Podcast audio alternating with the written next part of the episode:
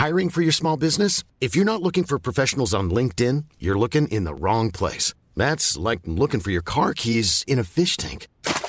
LinkedIn helps you hire professionals you can't find anywhere else, even those who aren't actively searching for a new job but might be open to the perfect role. In a given month, over 70% of LinkedIn users don't even visit other leading job sites. So start looking in the right place. With LinkedIn, you can hire professionals like a professional. Post your free job on linkedin.com slash people today. Bonjour à toutes et à tous et bienvenue dans ce Morning Mood du lundi 21 juin. On est au taquet, il est 5h15 du matin. Euh, bienvenue aux nouvelles et le nouveau qui nous ont rejoints pendant le week-end. Alors, euh, bon, on va commencer la semaine un peu sur les chapeaux de roue hein, tout de suite. Alors, une fois n'est pas coutume, parce que ça faisait quand même quelques semaines que déjà, euh, que déjà, que les marchés n'étaient pas en mode volatilité extrême. Et là, vous savez ce qui s'est passé. Vous avez vu le débrief hebdo notamment ce week-end. Vous avez vu également les différents les différentes vidéos qui ont été réalisées, que ça soit de la part de Rodolphe sur le DAX, que ce soit moi de manière générale sur le débrief de la semaine, de manière un peu plus technique bien évidemment et un peu plus sérieuse entre guillemets de, du débrief hebdo du dimanche. Euh, même si on essaie euh, d'être sérieux sans se prendre au sérieux quand même dans le débrief ado du week-end sur YouTube, mais voilà, c'est un peu plus un peu plus technique on va dire.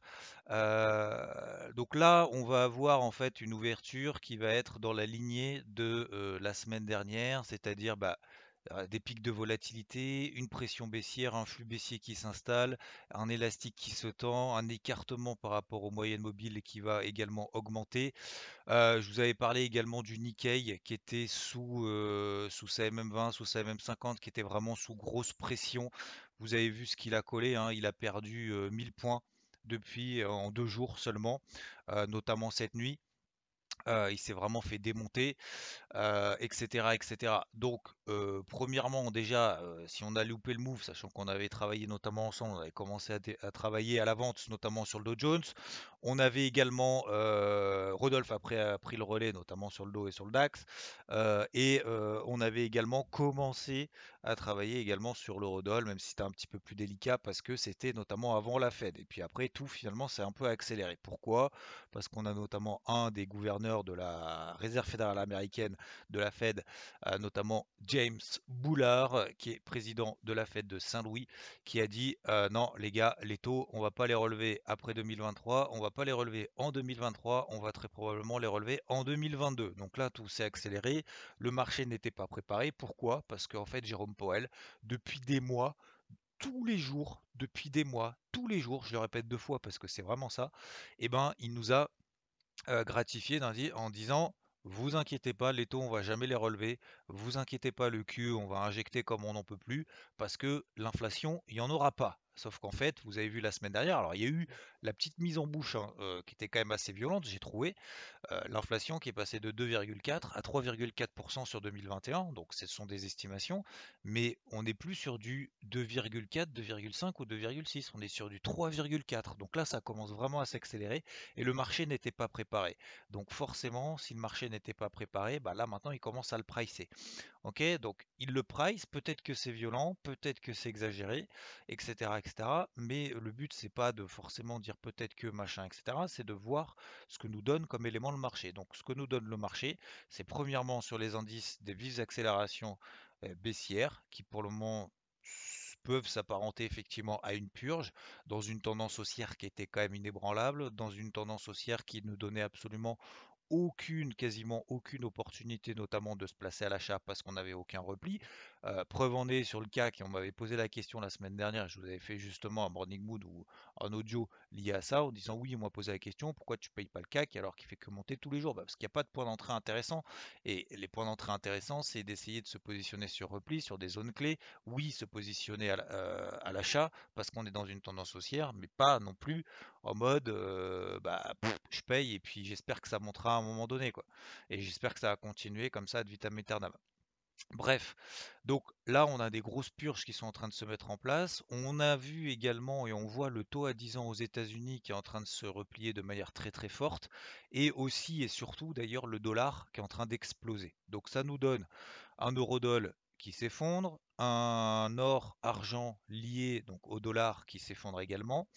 Euh, oui, sur l'or et sur l'argent, mais surtout sur l'or d'ailleurs, on est sur une grosse zone. Donc on va bien évidemment fait remarquer que 1770, et je l'ai vu tout comme vous, sur 1770 dollars sur l'or, c'est quand même un très gros niveau technique. Ok, on a fait une première réaction vendredi, ça n'a rien donné, ça a donné quand même une belle mèche.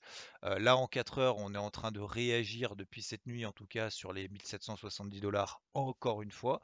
Mais lorsqu'on a un gros flux comme ça, notamment le dollar de manière générale ou sur les indices de manière générale, ça va pas se retourner comme ça du jour au lendemain. Hein. Là, c'est vraiment en train d'appuyer. C'est pas sur une seule séance, c'est pas sur une heure, c'est pas sur deux heures, c'est vraiment sur plusieurs séances, notamment sur du daily. Donc oui, il va y avoir des rebonds techniques. Oui, ça c'est sûr. Par contre, pour retourner ça, va falloir quand même un retournement macro, etc. C'est pas le cas. Au contraire, on est en train de retourner d'un point de vue fondamental tout ce que le marché en fait ne voulait pas, c'est-à-dire de l'inflation, une remontée des taux, etc., etc. Donc il y a peut-être un nouveau truc qui est en train de se mettre en place.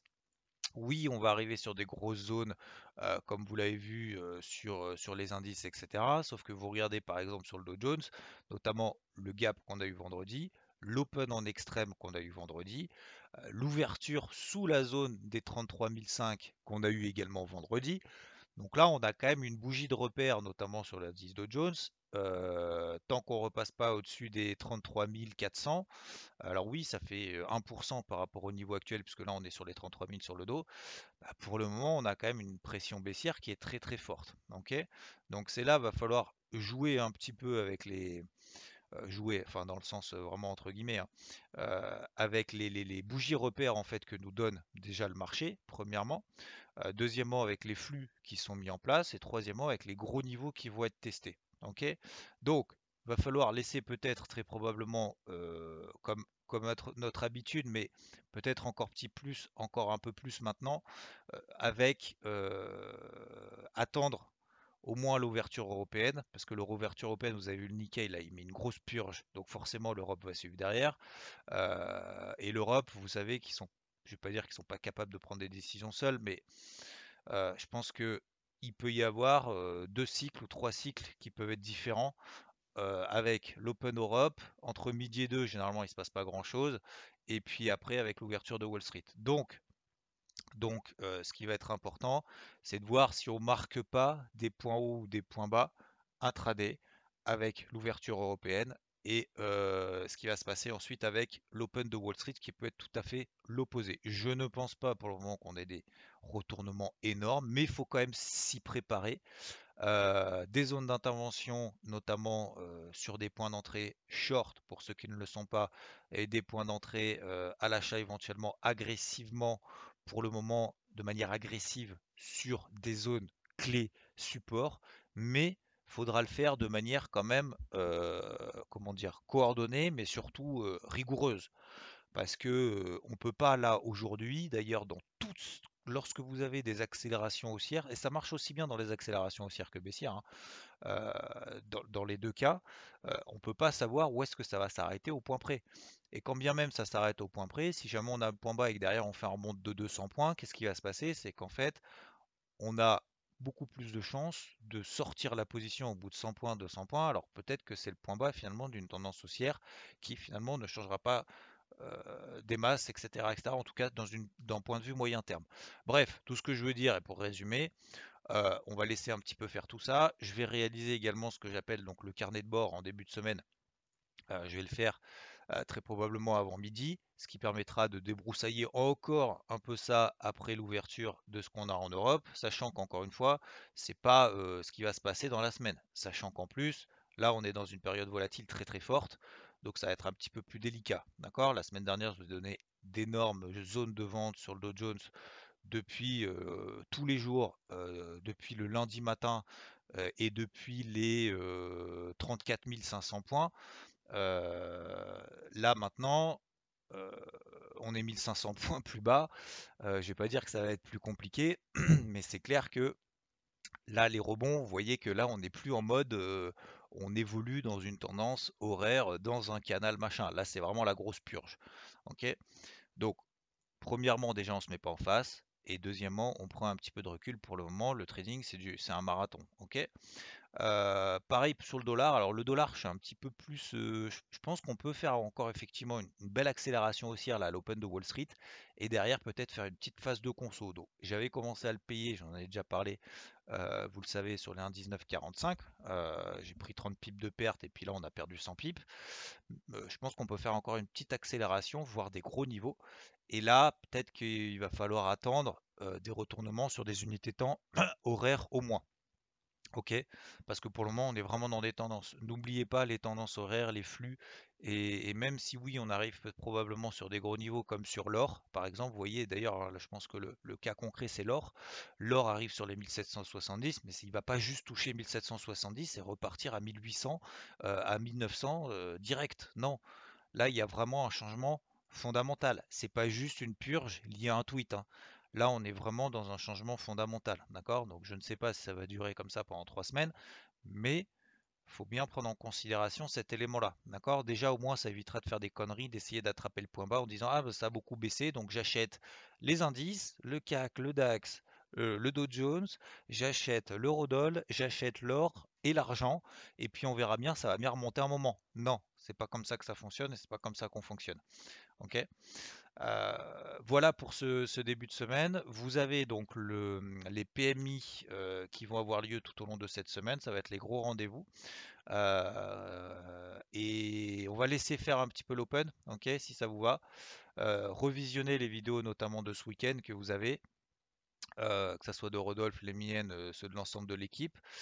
prenez le temps pour le moment de voir différentes ressources que vous avez. ok? Notez-vous vos points et si pour le moment vous n'avez pas de plan, vous touchez à rien. Ok? C'est pas, on fait pas du trading impulsif comme ça du, jour au lendemain, surtout quand on a une période de volatilité très très forte. D'abord, on préserve le capital, on va voir un petit peu comment ça se passe. Je réinsiste encore là-dessus, mais je pense que c'est important parce que moi, quand j'ai commencé il y a 15 ans, quand je voyais des mouvements comme ça, pour moi, c'était sûr qu'il fallait payer parce qu'en fait, bah, ça avait beaucoup baissé, quoi. D'accord? Alors, ça peut marcher une fois, deux fois, mais là je vous garantis que la troisième, vous passez en mode euh, genre, alors maintenant c'est la nouvelle mode, c'est le DCA, dollar cost average, je dis bon bah c'est pas grave, tous les jours euh, je paye 200 points plus bas, puis de toute façon ça va bien remonter un peu. C'est ce qu'on appelle la martingale contre une tendance. Donc ça, ça, ça fonctionne pas, hein, je vous dis direct, surtout en plus sur des unités de temps courtes.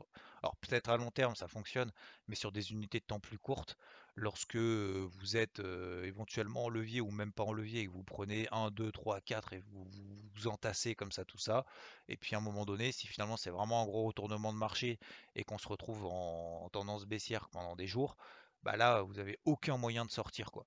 Donc attention, d'accord? Le but c'est d'avoir une zone d'intervention, un plan, un sens, et, et, après un signal dans, ce zone, dans cette zone, dans ce sens. Ok?